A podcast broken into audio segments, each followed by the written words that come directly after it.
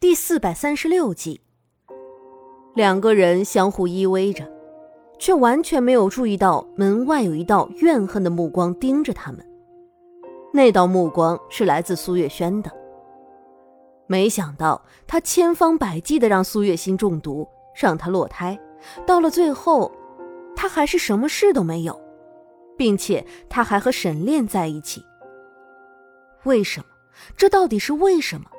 明明他也是很喜欢沈炼的，为什么他拼尽了全力，还是没有办法让苏月心离开沈炼？苏月轩的一张脸都变得扭曲了起来，他的手也紧紧握成拳，指甲都已经陷进了肉里，他却仍然觉得没有心里疼。倏地，苏月轩的目光一瞥，就看到了在床上的那个小孩子。他的眼中渐渐升起一股难以言喻的愤怒。苏月心还活着，他也就忍了。可是这个孩子为什么还能活着？这个孩子应该在他给苏月心下药的时候就死了才对。苏月轩开始不淡定了，他原本是想直接冲进去的，却不想在他进去之前就有个人拽住了他。并且还捂着他的嘴巴，把他带走了。嗯嗯。苏月轩不断的挣扎着，他不知道抓着他的人是谁，所以他必须要这样做。小轩，是我。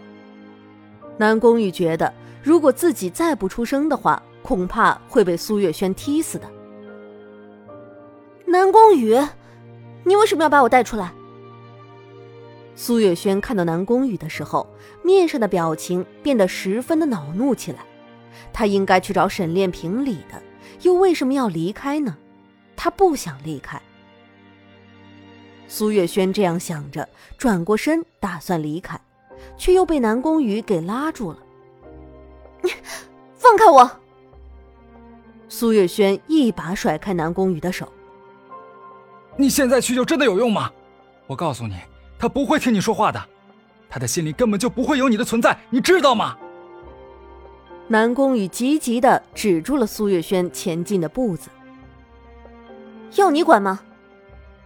苏月轩却是一点都不领情，他只想尽快见到沈炼，告诉他救了他的人是他，他不能这样对他。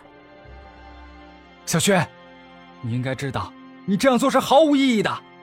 南宫羽还是没有同意。为什么苏月轩总是要上去自取其辱呢？难道非要一颗心变得伤痕累累之后才肯罢休吗？毫无意义。苏月轩一下子就瘫倒在地上，眼眶里蓄满了眼泪。我可以不嫁给他，我可以容许他爱别人。可是为什么他要对我这么绝情？只要他对我好一点，哪怕只是一点点，我都会满足的。苏月轩越想越觉得自己委屈，他坐在地上放声大哭，哭得比谁都要伤心。小轩，南宫羽看得很心疼，他想把苏月轩揽进怀里，但是苏月轩却一把推开了他。他狼狈的样子不敢被沈炼看见。因为他怕会影响自己在沈炼面前的形象，可这并不代表他是可怜的。他有什么好可怜的？他要的东西会一件一件的全部夺回来，包括沈炼的爱。苏月轩的手渐渐握紧，那手心里已经是一片血肉模糊了，他却仍然无意识的握紧。我不需要任何人的可怜。包括你，你也没有资格可怜我。苏月轩扭过头，那双眼睛里还有着眼泪的痕迹，但他却没有再流出来。他的眼中猩红一片，看着就令人心惊，包括南宫羽也是有些震惊的。小轩，我没有可怜你，我只是心疼你啊。南宫羽看到苏月轩这副伤心难过的样子，就觉得一阵的心痛。可惜的是，无论他再怎么心痛，苏月轩心里的那个人也不会是他。够了，收起你那副嘴脸吧，我看着就有些反胃。苏月轩虽然还做不到像林子瑜一样自如的控制自己的情绪，但是他的情绪恢复的还算是快的。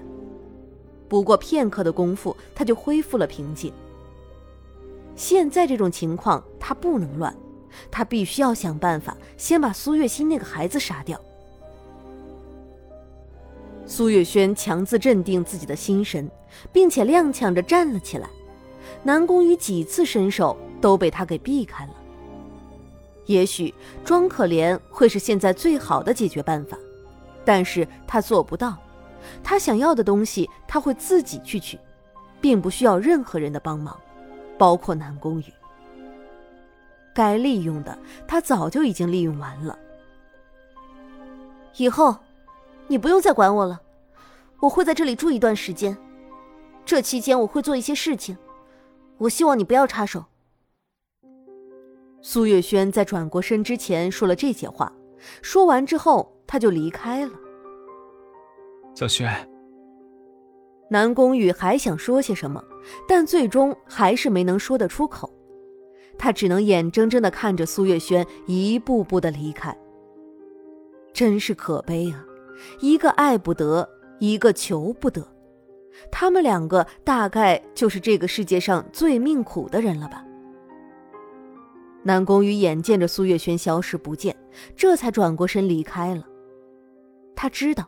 苏月轩大概是会做出一些疯狂的事情，他不保证自己到底会不会袖手旁观，但是如果苏月轩做的事情太违背常理，也许他还是会出手阻止的。他们这一辈子都是不可能的了。南宫羽自嘲的一笑，回到了自己的药房，而苏月心和沈炼对这件事情是毫不知情的。更加不知道还有更大的灾难在等着他们。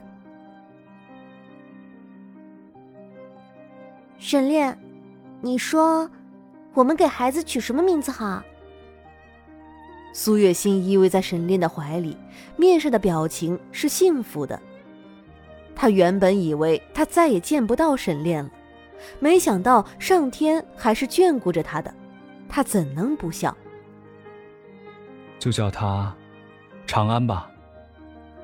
沈炼轻笑着道：“他知道苏月心就是那天那个女子的时候，原本是想去找林子瑜算账的，但是一想到苏月心还在这里，他便按耐不住了。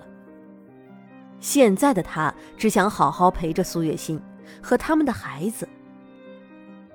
苏月心在梦里沉睡了很久，在他醒过来之后，就见到了沈炼。”这一切让他觉得自己似乎还是在梦里一样，那么的不真实，却又是真实的。沈炼，就在两个人说着话温存的时候，突然一道声音打破了这和谐的气氛。苏月轩渐渐的从门口走了进来，面上还带着愤怒。你想做什么？没等苏月心动，沈炼就先站了起来。苏月轩看到他一直护着苏月心，片刻都不离身，不由得嗤笑一声：“哼，你对他还真是关怀备至啊。”苏月轩，我说过的，你要是再心存恶念，就不要怪我不留情面了。沈炼对苏月轩是毫不客气的，虽然他知道他能醒过来都是靠着苏月轩，但感动和心动是两回事。他还是能够分得清的。你就是这么对我的吗？苏月轩的面上是一副受伤的表情。苏月心一看到苏月轩这样，面上的表情就变得有些难看起来。他的心已经是变得千疮百孔，再也没有办法复原了。沈炼，这个男人真的是无情到了极点。明明是我救了你，你为什么就不能对我好一点呢？沈炼。苏月轩的面上都是哀求之色，全然不顾苏月心还在一边。苏月心的心里十分的不痛快，他拉了拉沈炼的衣角，面上的表情也不太好看。苏月轩，我的妻子还在这里，请你说话注意一点分寸。沈炼看了一眼苏月心，坐下身揽住了他的肩。